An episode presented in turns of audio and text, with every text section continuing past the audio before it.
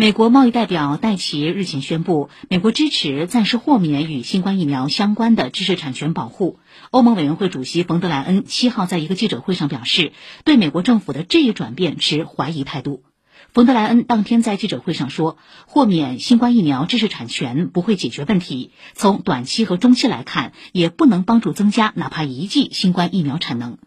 冯德莱恩的这一表态得到了法国总统马克龙的呼应。马克龙说，目前新冠疫苗方面更大的问题在于美国和英国对疫苗及原材料的出口限制，在美国本土生产的新冠疫苗百分之百都供应美国市场。